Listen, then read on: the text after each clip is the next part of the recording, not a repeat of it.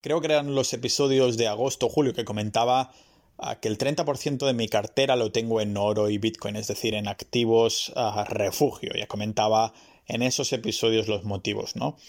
Así que hoy vengo a hablar del 70% restante de mi cartera que destino a fondos indexados o más bien ETFs indexados también. Ahora veremos cuál es la diferencia y vamos a aprender a invertir de 0 a 100 y un poco el sentido común de por qué hacerlo en primera instancia, ¿no? vamos a ver este maravilloso mundo como si me lo explicara a mí mismo, a mí yo, ah, digamos que tontito del pasado. Y la idea, como digo, es de sentido común y cuando os cuente por qué invierto solo en indexados diréis, claro, joder, y es que el día que descubrí esta manera de invertir fue el día que casualmente también descubrí que había perdido el tiempo en todas las inversiones anteriores que había hecho y no. No hace falta que prepares ahí la vaselina porque no voy a intentar, intentar ah, venderte absolutamente nada, ningún curso, ni fondos específicos, ni servicios, ni cosas de estas, ¿vale? La estrategia es muy sencilla. Meterse en fondos indexados es, o al menos como lo hago yo, es invertir en todo el mercado mundial, invertir en todo el mundo seguir la corriente de toda la economía del mundo, o al menos de los países desarrollados, la forma como lo hago yo, ¿vale? Lo hago así porque la historia nos demuestra que desde que se creó la bolsa, el mercado siempre ha subido. Los datos no fallan, ¿vale? Pero un momento, Pau, y las últimas crisis que ahí los mercados sí bajaron. A ver, es verdad, ¿vale? Que bajó el mercado, pero solo temporalmente. En todas las que hemos pasado, todas esas crisis, todas esas recesiones económicas, que hemos pasado y pasaron nuestros abuelos, la bolsa se recuperó en pocos años. Yo estoy hablando de que siempre ha subido, hablando del largo plazo, y me despreocupo totalmente del corto medio plazo, ¿vale?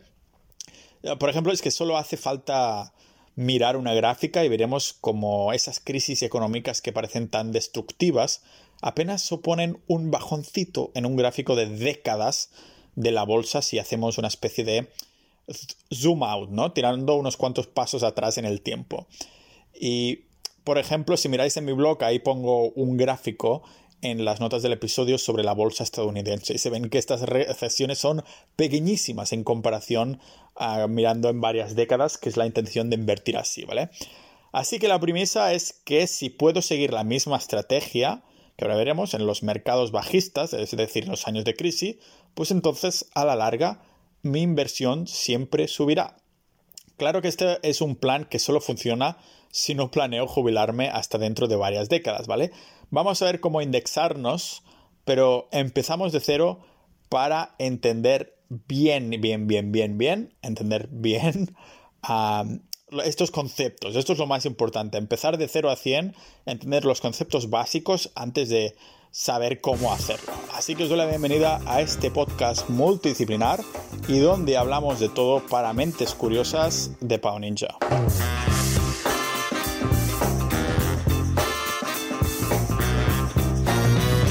Antes de que nada, quiero avisar que la inversión indexada no nos hará ricos, ¿vale? Esto no es meto el dinero aquí y me da un 20% de beneficio a la semana, ni mucho menos. Es una estrategia más conservadora para los inversores con Ah, digamos que un perfil similar o igual al mío, un perfil de gallina cagado que no quiere arriesgarse a perder sus ahorros en operaciones chungas o que no termina de entender, ¿vale? Al fin y al cabo voy a mover mis ahorros a 20, 30 años o incluso más hasta que decida jubilarme y cumplir el objetivo que para mí es el de batir a la inflación para que mi dinero no pierda valor, ¿vale? O sea, que la meta es un 4 o 7% de media al año, como mucho, aunque con algo de suerte tal vez, tal vez podemos hacer un poquito más de, de 4, que es la intención, ¿vale? Si algún día en el mundo de UP te, topas con algún depósito bancario que te da un 3, 4, 5%, me lo dices y dejaré de invertir indexado, abriré una cuenta ahí y lo dejaré ahí, ¿vale? Pero creo que para acceder a esas cuentas del banco necesitamos ir ah, con la máquina del tiempo unos cuantos años atrás y además estaría limitado a ciertos meses, ciertos años, ¿vale?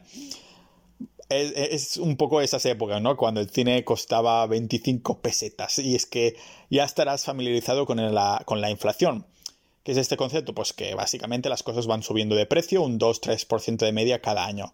O lo que es lo mismo, el dinero fiat, dinero fiat es los euros, los dólares, pues pierden valor a medida que pasa el tiempo. De hecho, cuando se usaba como dinero el oro y la plata había virtualmente cero inflación, pero hoy en día, como los bancos y gobiernos pueden imprimir tanto dinero como quieran, las cosas suben de precio.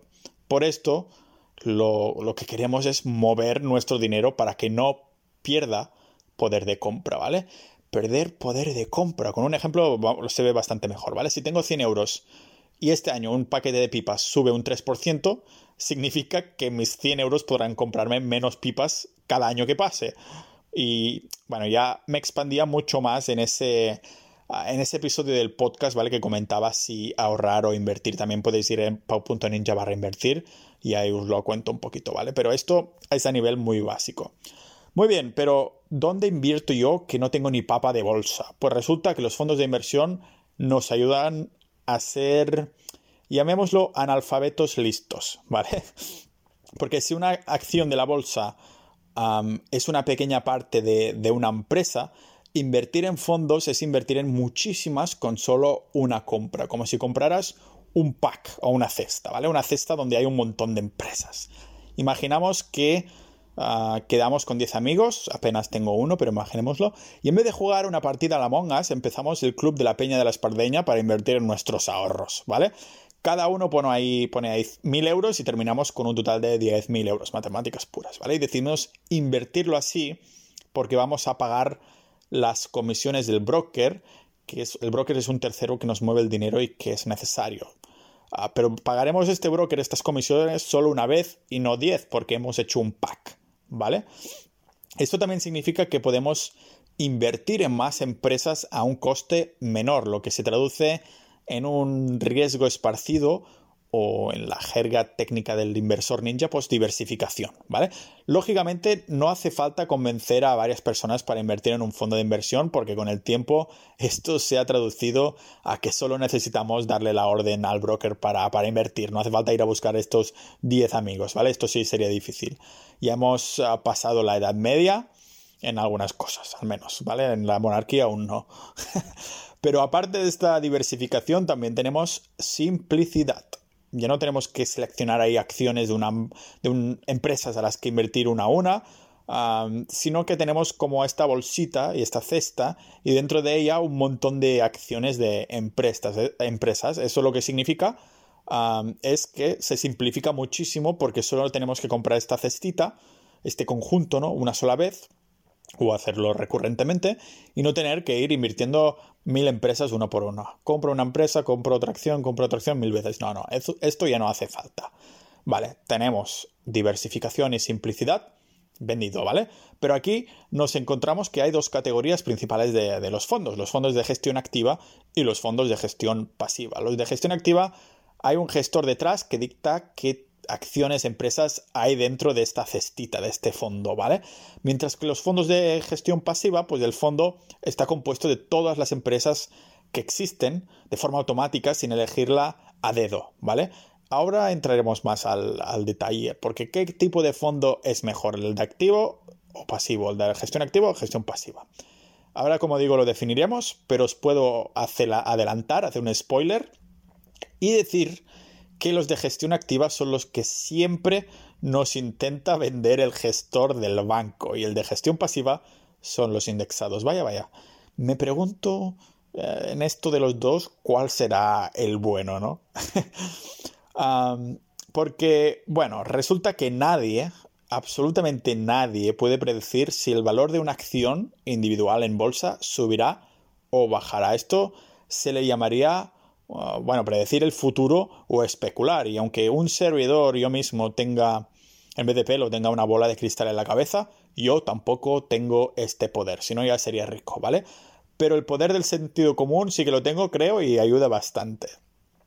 Quien tampoco puede predecir el futuro son, como digo, los miles de gestores de, bancos o llamados, entre comillas, expertos inversores, porque como han demostrado algunos papers que ahora veremos, la gestión pasiva supera a la activa. O sea, los fondos de los bancos ni tocarlos, ni acercarse al banco, ¿vale? En otras palabras, que olvidarse de, las inversiones que tenemos en fondos y dejarlo de forma automática a largo plazo nos da como mejores resultados que pagar una comisión para que un llamado experte, experto nos vaya sacando y poniendo acciones en el fondo donde estamos invertidos, ¿vale? No tiene sentido. Y eso no lo digo yo, vamos a ver un poco de evidencia que a mí esto me gusta mucho, ¿vale? Empezamos con la de Mark Carhartt, que no fue el tipo que inventó la, marca de pantalones Carhartt, sino un tío que publicó en, 1997 un artículo muy interesante, ¿vale? Carhartt concluyó en su estudio que los resultados, ah, los resultados no apoyaban que existiera ningún señor con información o habilidad que hiciera subir o bajar los beneficios de un fondo, ah, sino que era pura suerte, ¿vale? Mala o buena, tanto si subía como bajaba, era pura suerte. ¿Vale?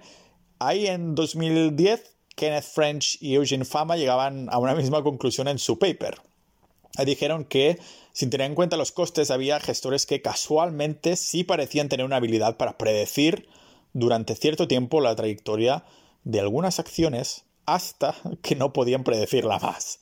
Y que desgraciadamente, cuando acertaban, estos gestores no llegaban a ofrecer una suficiente, digamos, habilidad de, predicción para cubrir las comisiones que cobraban, es decir, los costes de sus propios fondos, ¿vale? Pero eso no termina aquí, ninjas de la vida, porque mis artículos favoritos al respecto son los que concluyen que los mejores fondos de inversión y que por lo tanto resultaron en rentabilidades más, más grandes, más jugosas, fueron, atención, las cuentas de las personas que murieron o se olvidaron de sus fondos o contraseñas del broker. y para esto, ninjas de la vida que son eh, que no son tan los que no son tan científicos y preferís historias o relatos bien documentados de gente que sabe, a mí me gustó mucho un libro que se llama The Simple Path to Wealth, ah, que lo dejaré en las notas del episodio, de J.L. Collins, que tienen también un, un blog, ¿vale? Y, ah, pero es que me encanta esto de que murieron o se olvidaron de los fondos, ¿vale? O sea que aquí se ve claramente que lo que tiene más valor no es elegir una super estrategia, sino seguir esa estrategia al pie de la letra, hasta el punto de olvidarte. Es que increíble. Es que no solo esto, sino que además los, los ah, de gestión activa tienen unas comisiones mucho más altas. Lo que nos ofrecen en el banco, unas comisiones increíbles, porque les pagamos al gestor para elegir estas acciones de manera activa, ¿vale? Unas acciones de bolsa que eligen ellos de forma activa y después ni siquiera aciertan. Irónicamente, a los que dan mejores rentabilidades, los fondos de gestión pasiva, pues tienen unos costes inferiores al 0,70% de, de comisiones anuales, porque la gestora que los proporciona no tienen que elegir absolutamente ninguna empresa, es todo automático, ¿vale? Así que lo que quiero es simplemente invertir en todo, pero no nos adelantemos, ¿vale? ¿Qué fondo de inversión ah, elegir? Vale, Aparte de los papers anteriores que os comentaba, y que nos han hecho ver por qué la gestión activa ah, se la puede meter por el culete los bancos, nos encontramos que hay varios fondos de inversión. ¿Vale? En general, tenemos los abiertos, cerrados y cotizados. Los abiertos son los que siempre se acepta más dinero de los inversores y que se va ampliando según demanda. Los cerrados, pues, que recolecta los billetes primero, se cierra y se pone a invertir en los mercados, ¿vale? Y los cotizados, pues son los que conocemos como ETF, que esto ya seguro que os suena, porque son similares a los fondos de inversión cerrados, pero los ETFs cotizan ah, en bolsa y gustan bastante, porque es decir, esta cesta, este pack, se puede comprar en la bolsa de valores como si fuera una acción de una, de una empresa, con la diferencia que en vez de comprar una compañía estamos comprando pequeñas partes de cientos o hasta miles de empresas, ¿vale? El mejor de todos, ¿qué es mejor? ¿Un fondo cotizado, cerrado abierto? Vale. Muy bien, pues la verdad es que aquí no hay una respuesta correcta, pero lo que yo les diría a la gente de confianza sin que nada de esto sea una recomendación oficial sería invertir en indexados vía fondos de inversión si vives en España y no planeas cambiar de residencia en un futuro, o invertir en indexados vía fondos cotizados ETF, si quieres invertir ahí a través de tu empresa como hago yo. Yo tengo los dos, ¿vale? Recordar que los ETFs están en la bolsa como si compraras esa acción, pero el valor de esa acción equivale a cientos de empresa y por su lado los fondos se compran por cestas o posiciones, ¿vale? Esta primera opción, la de los fondos cotizados, la vamos a dejar para más adelante, ¿vale? Dejamos los ETFs para más adelante porque la mayoría de los que me estáis escuchando en el podcast sois residentes en España no es que os espíe, lo hacen las cookies del blog, el podcast y boletín. Bueno, yo en el, blog no tengo cookies, pero cuando usáis una plataforma de podcast o de mail, entonces sí, ¿vale? Así que vamos a entrar en los indexados y hacer una cartera pasiva, que ya hemos visto que es ganadora, que nos pague una jubilación, porque ya os adelanto que el gobierno no os lo va a pagar, no os va a pagar la jubilación, ¿vale? Pero empezamos Ah, por el principio. Bueno, ya hemos empezado por el principio, pero seguimos por el principio, ¿vale? Ya hemos visto que invertir en fondos de inversión de gestión pasiva es la manera ideal, pero ¿qué es esto de los indexados exactamente, Pau? Que aún no me lo has dicho. Pues es el vehículo que utilizo para hacer eso que comentaba al principio de invertir un poco en todo, en masa, ¿vale? A grosso modo, los fondos de inversión indexados replican los índices de los mercados se llamarían índices porque hacen referencia a los índices bursátiles, que son los valores totales ahí de, la bolsa. Por ejemplo, en España tenemos el IBEX 35, que es la bolsa española donde cotizan las 35 empresas con más capital. Tenemos ahí Tinditex, Telefónica, algunos bancos de mierda y algunas empresas más también de mierda, ¿vale? Y otro ejemplo de otro índice, pues tendríamos el SP500, que es el índice de Estados Unidos donde se listan 500 empresas tochas, como Apple, Google y 498 más, ¿vale? Ya nos vamos adentrando, adentrando más al caramelo, al caramelo, ¿vale? Así que aquí está lo dulce que os comentaba. A largo plazo, los mercados mundiales siempre han ido creciendo. Como vas atrás, ah, vayamos con, el, con la lupa haciendo zoom out, a menos baches hay y la gráfica más hacia arriba tira. Así que este fondo lo aprovecha comprando todas las empresas posibles en proporción del estado del, índice, ¿vale? Ah, el resultado es una, mm, digamos que un rendimiento muy parecido a los mercados en general. Se puede replicar el IBEX 35, el SP500, el Dow Jones, los mercados europeos, globales, bolsas de países emergentes, lo que sea. O en otras palabras, si la economía mundial sube, también lo hará nuestra cartera de inversión. Y si baja, ah, pues el fondo que nos. al fondo que nos iremos con ella, ¿no? También con este fondo, o sea que válgame la redundancia. Cuéntame más, Pau. Pues aquí voy porque ya veis que esto es súper interesante para, para invertir así a largo plazo y por esto lo hago yo así.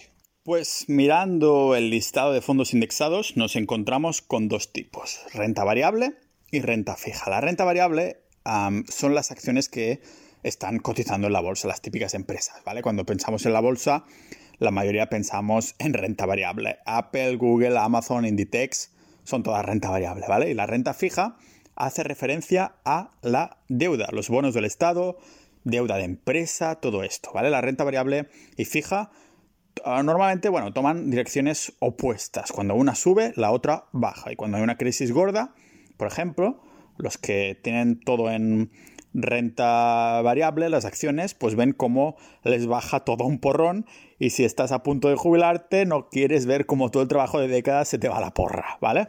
Es por esto que según nos vamos haciendo mayores, vamos incorporando un porcentaje mayor de renta fija porque hay poco beneficio, pero más estabilidad, ¿vale? Estabilidad más que beneficio. Es, es un poco lo que quieres cuando te vas haciendo mayor. Más estabilidad más que beneficio, ¿vale? A modo de resumen y para entenderlo, la renta variable, las acciones, significa menos estable, pero más beneficio a largo plazo. Y renta fija, los bonos, significa más estable, pero menos beneficio, tanto a largo plazo como a corto plazo, ¿vale? Imaginemos que mm, un gobierno tiene crisis económica o existencial, que esto está pasando bastante en España desde hace décadas ya. Entonces, a quien les debe de dinero aprovecha para pagar porque está todo más barato, lógicamente. Entonces nosotros que tenemos algo de fondos indexados de renta fija en nuestra cartera porque somos muy avispados, veremos cómo subirán de valor. La renta fija, digamos que se puede, mm, bueno, que se utiliza ¿no? en menor porcentaje para que haya menos volatilidad, para que haya menos ah, trompos arriba y abajo, aunque claro, sacrificando cierta, a cierta rentabilidad a largo plazo, como digo, ¿vale? Vamos a entender ahora un poco más la renta variable, las acciones de empresas típicas, que ya hemos dicho eso, que es básicamente empresas, ¿vale? El caso es que hay personas que deciden meterse a invertir en fondos índice, fondos indexados, que, que sigan no a todo el mundo, pero solo al americano, por ejemplo, ¿vale? Al SP500. Su razonamiento de estas personas es que si compramos los indexados mundiales, mm, o si los comparamos, digamos, con el SP500, vemos que este índice americano le lleva mucha ventaja y claro, ¿para qué querrías invertir en todo el mundo si solo metiéndote a las 500 empresas que dan más provecho de Estados Unidos ya sacas incluso más rentabilidad que invertir en todo el mundo? La respuesta aquí es que es verdad que Estados Unidos ha llevado la batuta, pero solo en las últimas décadas, el último par de décadas, ¿vale? Si no me equivoco.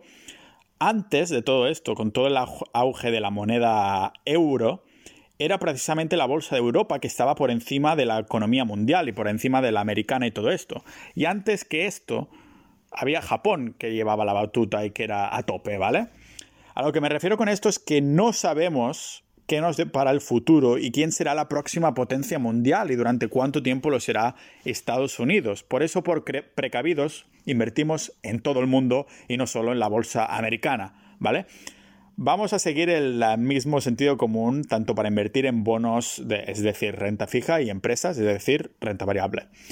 Invertir en todo el mundo, porque no sabemos, como digo, quién llevará esta batuta en el futuro y los fondos en los que invirtamos se irán calibrando por la gestora. ¿Vale? Es todo automático, no nos tenemos que preocupar, es pasivo, recordémoslo, ¿vale?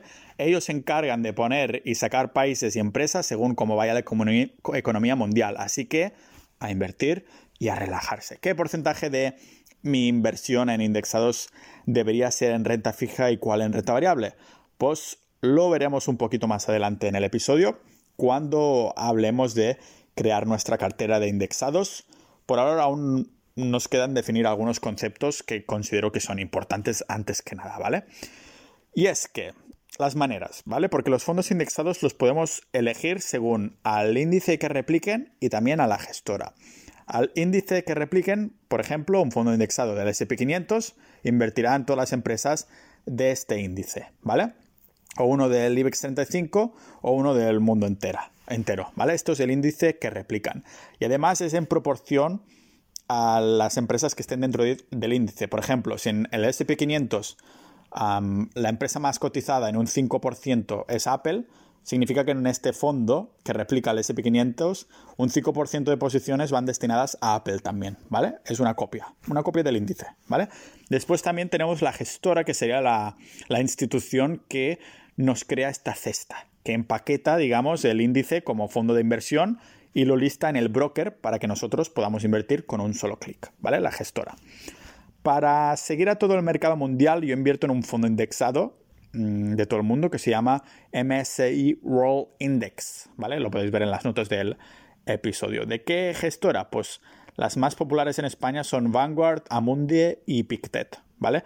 Y si os dan a elegir yo simplemente miraría que sea una gestora con años de recorrido, pero sobre todo con comisiones lo más bajas posible. Bueno, digo sobre todo, pero en verdad miraría las dos cosas para igual, que no sea una gestora que se ha creado el año pasado, pero que lleva mucho tiempo, es de las gestoras más grandes porque nos da más fiabilidad de, continuidad, ¿no? La opción más popular ahora mismo, si se puede elegir, eso sí, es Vanguard, que es la, la más mainstream, ¿vale? Y es la mainstream por varias razones. La primera es que Vanguard es casi filantrópico, ¿vale? Y es que cuando se compran acciones en un fondo de inversión, se es dueño de, ese fondo en la parte proporcional en Vanguard, ¿vale? En Vanguard todas las empresas, perdón, toda la empresa en sí ah, es propiedad de sus fondos mutuos, ¿vale? Lo que significa que yo como inversor también tengo parte de Vanguard al haber invertido en su, en su fondo indexado. ¿Qué significa esto? Que no hay intereses externos. Las decisiones de negocios son hechas por los clientes de Vanguard y que los beneficios se distribuyen con el menor número de comisiones. Esto es lo más importante de todos, ¿vale? Razón número dos, pues que Vanguard es la propulsora de los fondos de inversión indexados. Ya nos dice mucho esto, porque aunque Vanguard no inventó los fondos de inversión indexados, su creador, John Bogle, creó el primero disponible al público, al público mainstream, al público de, de a pie, en 1975. Creo que John Bogle murió, si no me confundo, el año pasado, hace relativamente poco, muy poco, ¿vale? Así que la empresa fue la máxima, digamos, responsable ¿no? del crecimiento de este fondos a precios bajos. ¿Será que um, John Bogle fue para los indexados lo que Ford fue para los coches? ¿Vale? Este Ah, no solo John Bogle fue para los indexados, lo que Ford fue para los coches, sino que fue para la inversión, yo diría incluso, porque eso lo cambió todo, ¿vale? Este es uno de los motivos, de todas estas razones de Vanguard, ¿no?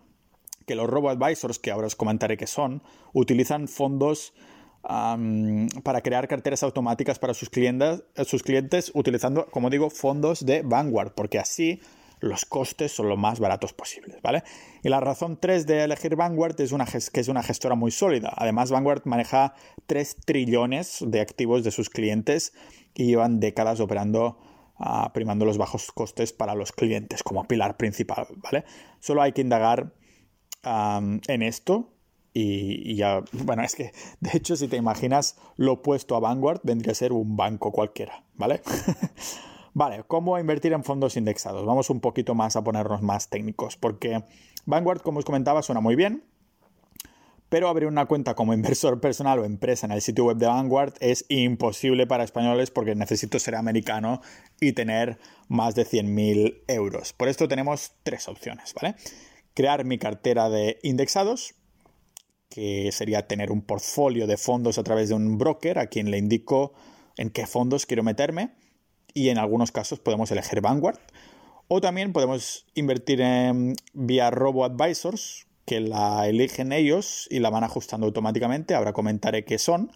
O también combinar las dos opciones, tener una parte en una cartera propia de indexados y otro en Robo Advisor. Empezamos por este último, Robo Advisor, ¿vale? Porque son es tan fácil como que son gestoros, gestores automáticos. Robo de robot, no de te robo, ¿vale?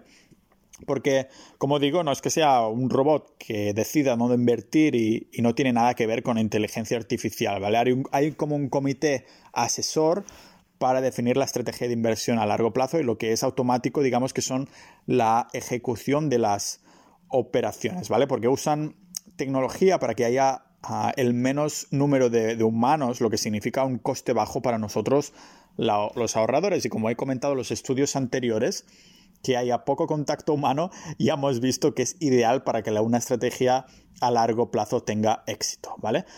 Al contrario que a los otros brokers, a estas plataformas, los robot advisors, sí les interesa tener Vanguard y, utilizar estos fondos de bajo coste, porque tienen ah, comisiones para mantener los servicios de los robots, ¿vale? Así, si utilizan fondos bajos, los servicios que están ofreciendo el, robot advisor pueden bajar también el precio, ¿vale? Y eso es la, gracia del RoboAdvisor. La idea con los RoboAdvisor es que como más clientes tengan, más rentable les sale y por lo tanto pueden ir bajando los precios de las comisiones. Digamos que es un círculo de éxito, ¿no? A menos comisiones tienes más rentabilidad, a más rentabilidad hay más clientes que vienen atraídos por la rentabilidad, como más clientes tengas, puedes bajar más las comisiones, tienes más rentabilidad, es una espiral positiva, ¿vale? ¿A cuánto ascienden estas comisiones? Pues tener la cartera automática con ellos. hay varios robo-advisors que ahora comentaré, pero de media digamos que coste de 0,64% más o menos, que es poquito y en una inversión a largo plazo, lógicamente, cuanto menos mejor, porque las comisiones tienen una importancia estrepitosa. Aunque para una cartera de fondos indexados a 0,64% el precio es algo más alto comparado con el hecho de hacerme yo mismo mi propia cartera, me interesa igualmente porque se obtiene, atención, una rentabilidad extra que a grosso modo, haciendo varios estudios y cosas así, sale una rentabilidad extra de un más 0,40% extra anual por el simple hecho de que los robots llevan los pantalones siendo todo automático, ¿vale? O sea que este 0,64% llevado al campo de batalla acaba siendo menor. Por eso prefiero hacerlo ah, para mis ahorros personales, ¿vale? ¿Dónde contratar uno de estos robots en España por bajas comisiones? Pues hace no tanto tiempo no había ninguno, pero ahora ya tenemos varias ofertas, ¿vale? Las opciones más populares que de los que ofrecen estos servicios, estos robo advisors, son, antes que nada, ah, Indexa Capital, Finisense, InvestMe, Finanbest y no hay muchos más, la verdad de todos los que hay, ¿cuál es el mejor? Lo bueno del capitalismo es que la competencia hace que se vayan abaratando los precios de gestión, ¿vale? Los robos no son una excepción. De todos los que hay, yo terminé tirando por eh, Indexa Capital, que es con quien llevo varios años, ¿vale? Que por cierto, ya os he dicho que no os quería vender nada. Ah, si estoy mencionando a Indexa Capital es porque es el que uso realmente, lo he mostrado varias veces en, mi cartera, ninja barra cartera, ah, pero es verdad que si utilizáis un enlace de amigo, ah, digamos que los primeros 10.000 euros que se inviertan, aunque puedes empezar a invertir por menos, creo que ahora mismo está a 3.000 euros, los tendrás estos hasta 10.000 euros 100% libres de comisiones durante un año, ¿vale? Esto quiere decir que si dos personas se hacen de Index Capital a través del enlace, uh, que es mi enlace, mi enlace de amigo es pau.ninja barra Indexa Capital, pues tendré hasta a 20.000 euros manejados de gratis sumados a los 10.000 de quien alguien de que hay que alguien invitado, ¿vale? Lógicamente yo también gano algo y es que también voy a tener hasta 10.000 euros gestionados gratis durante un año, ¿vale? Win-win para todo el mundo. lógicamente esto también lo pongo en las notas del episodio, ¿vale? Pero si quieres expandir sobre por qué pienso que este es el mejor robo ahora mismo, pues tengo también por ahí publicada mi, mi opinión sobre Indexa Capital, ¿vale? Ah, pero a modo de resumen, para no tener que hacerte referencia a este y todo tal, pues te resumo los motivos que vendría a ser básicamente su atención al cliente. Ah, también que están utilizando fondos indexados Vanguard en las carteras para sus clientes. Y sobre todo, eso es muy importante para mí, es que llevan la batuta de los robo advisors ah, en España. Cuando anuncian que bajan los precios de las comisiones, que ya lo han hecho varias veces, entonces, los otros robo-advisors deciden que casualmente ellos también lo van a bajar. Es ah, matemática. Cuando Indexa Capital lo anuncia, al cabo de pocos días ya he recibido algún email de Finicens ha decidido bajar sus comisiones, ¿vale? Se nota aquí el capitalismo bueno, pero también se nota quién lleva la batuta. También Indexa, digamos que han crecido mucho los últimos meses, ¿vale? Un buen indicador, e incluso años, que, pero es un buen indicador de continuidad. De hecho, hasta no hace mucho eran el único robo-advisor rentable en toda Europa, imagínate. Además, tienen un blog súper bien documentado en cuanto a estudios y conocimientos de finanzas de inversión, ah, con referencias a montones de papers y estudios y cosas así, ¿vale? Así que se nota que hay unos buenos expertos detrás y de hecho vinieron a, nuestro grupo de inversión, al grupo de capitalistas ninjas, a hacer un webinar tanto Unai como, como François, ¿vale? Que de hecho también a François lo conocí en persona, que es uno de sus fundadores, como digo, y lo conocí en Barcelona, que además, pues súper buena persona que se nota lógicamente que quien hay detrás es alguien próximo, no simplemente alguien trajeado, ¿vale? Y como digo, no se tiene por qué elegir Indexa específicamente, yo simplemente he encontrado que mejor calidad-precio, aunque es verdad que ahora había My Investor, que es de Andorra Bank, que se ha puesto mucho las pilas, así que es uno de los que tenéis que considerar también, ¿vale? Pero lo que predico no es tanto este Robo Advisor específicamente, pero en general, como digo, porque son geniales para los que se quieren despreocupar totalmente y dejar que esta estrategia vaya a largo plazo, sea efectiva y, como hemos dicho antes, que haya el menor toque humano posible, ¿vale? La ventaja principal para mí es que, ah, como digo, me incentiva a mirarlo menos y eso, como hemos visto en los papers de los que se olvidan o mueren, es mucho más efectivo que ir entrando en la cuenta y cambiar nuestros patrones de forma de comprar que nos decimos que no. A principio nos decimos que no lo haremos, no cambiaremos nuestros patrones hasta que lo hacemos, ¿vale? Lo he vivido en mis carnes. Pero hay personas que optan para hacerse su propia cartera y comprar los fondos de forma manual y rebalanceando cada mes, que ahora veremos qué es esto. Yo tengo las dos opciones para manejar el patrimonio de forma más eficiente en cuanto a fiscalidad de la empresa. Así que tengo Indexa Capital para mis ahorros personales y tengo mi cartera propia, que no me la administra un robo advisor, me la hago yo, para invertir los excedentes de la sociedad que tengo montada en Estonia, que esto ya lo sabéis todos, ¿vale? Vale, hemos visto la opción de robo advisor, ahora toca ver cómo montarnos nuestra cartera. También es muy sencillo, pero sí que hay que estar más encima, ¿vale? Al menos una vez al mes, que parece poco, pero cada vez que entramos nos hace más susceptibles a tocarlo. Para crear la cartera entonces necesitamos ah, encontrar un broker para ingresar el dinero y cuando nos registramos nos da una cuenta bancaria que será la que usaremos para, digamos, recargar nuestras inversiones, ¿vale? ¿Qué broker tenemos en la actualidad? Pues tenemos la Investor que he nombrado hace nada, Renta 4, que es un banco que se especializa en inversión, y los llamé en su oficina de Barcelona y me dijeron que necesitaba un mínimo de 100.000 euros y cobraba un 0,25% de comisión de custodia, que es un pago anual del, del, dinero que tengo, ¿vale? Es decir, que si tuviera esos 100.000 euros me cobrarían 250 euros solo por tener una cuenta con ellos, ¿vale? Y antes también teníamos a BNP Paribas, que es un banco francés presente en España, pero ya cerró sus puertas al, inversor y lo compró Renta 4, ¿vale? Y finalmente, esto sí descartamos también otros brokers poco maduros, digamos, como ING Direct, Openbank o Selfbank, ¿vale? Que cobran comisiones muy altas o tienen pocos fondos donde elegir o no tienen nada de Vanguard o de bajas comisiones, ¿vale? Todo lo que se acerque al 1% en cuanto a comisiones, para mí es un timo total, ¿vale?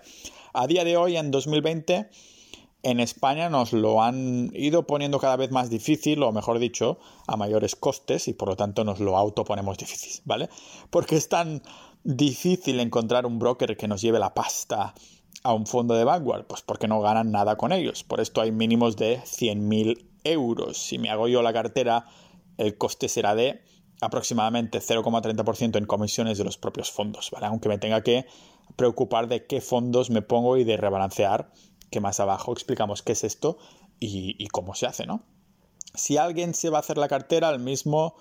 Um, a ver, yo, diría que My, Investor es un, un, buen sitio, pero si alguien quiere pagar algo más de comisiones, pero como hemos visto igualmente sale muy, muy poco comparado con los bancos, diría invertir con RoboAdvisor, despreocuparse de mirar los gráficos, ¿vale? Porque a algunos ninjas de la vida como yo nos gusta sentir que tenemos control sobre algo, pero a la vez entendemos que no sabemos todo lo que se tiene que saber. Por esto opté por ambas opciones, tanto cartera como Robo Advisor. Algunos ahorros personales en Indexa y después tengo mi propia cartera a nombre de, de la empresa. Pero aquí hay preguntas, ¿no? De los fondos de renta variable y renta fija. Exactamente qué, qué de qué, ¿vale? Vale, empezamos con la distribución de renta fija y renta variable en los robo-advisors y después miramos cómo la distribuimos en nuestras carteras. En los robo-advisors es todo automático. Cuando abrimos una cuenta, ah, pues nos piden que respondamos unas preguntas para ver qué tipo de perfil tenemos y en cuestión de esto, pues nos, nos hacen una cartera u otra de forma automática, ¿vale? A mí, por ejemplo, me salió un portfolio de riesgo 9 de 10, que significa que soy jovenzuelo que piensa a largo plazo y es resistente mm, si un día todo está en negativo, ¿vale? digamos que con esto lo único que me tengo que preocupar hoy en día es de ir poniendo más pasta ahí para que vaya creciendo. Así que vamos a ver ahora, es así de fácil, así de simple, el RobotVisor es como distribuyen ellos la renta fija y renta variable, pero como es en mi cartera, pues se acostumbra a calcular qué porcentaje va a cada cosa a la siguiente operación. Eso es como una operación global que todo el mundo sabe. Y es, el porcentaje que destinamos a la renta fija es el número de la edad que tengo menos 10. Por ejemplo, si yo tengo 30 años, me resto 10, me sale 20. 20% de renta fija. ¿Vale? ¿Qué porcentaje de renta variable? Pues es 110 menos la edad que tengo. ¿De acuerdo? Operaciones muy simples. Pero como no quiero preocuparme hasta dentro de muchos años, como digo, entre, yo qué sé, ¿cuándo querré empezar a sacar dinero? ¿Dentro de 20, 30, 40? No sé. Una buena idea sería poner muy pocos bonos, un 10 o 20% en bonos y la gran mayoría, un 80 o 90% en acciones. Sería subiendo la primera y bajando la segunda a medida que se acerca la edad de retiro para que no haya tantos picos y haya menos ganancia, pero más estable, que es lo que interesa y comentábamos al principio. Y como se puede ver, haciendo yo la cartera es un poco más engorroso para, elegir estos, estos porcentajes, ¿vale? Para ingresar dinero a los fondos indexados es bastante también simple, ¿vale? Con los RoboAdvisors solo tengo que preocuparme de hacer una transferencia, que hasta se puede automatizar desde algunos bancos, la mayoría, a una cuenta bancaria que me da el RoboAdvisor y cuando se recibe, cuando ellos lo reciben, lo distribuyen automáticamente en los porcentajes que toca de renta fija y renta variable, ¿vale? En cambio, si me hago yo la cartera, pues una vez hecha esta transferencia, digamos que en la cuenta de broker veo que me han llegado, yo que sé, mil euros y ahora me toca a mí distribuir a cada sitio donde, donde pongo, digamos, la renta fija y la renta variable, ¿vale? Una manera manual de hacerlo. ¿Qué hay de esos rebalanceos que antes comentaba? Han salido en ya y hay bastantes preguntas. Pues yo creo que en un ejemplo práctico se ve mejor. Cuando decido ponerme en los fondos de inversión indexados de renta fija, los bonos, los datos quedan así. ¿Vale? Renta variable, 10.000 euros. Renta fija, 1.000 euros, como ejemplo, ¿vale? Pero resulta que la renta variable hoy, la bolsa, sube bastante y la segunda baja. Y ahora nos queda que la renta variable tiene 10.500 euros y lo que tenemos invertido en renta fija, 950.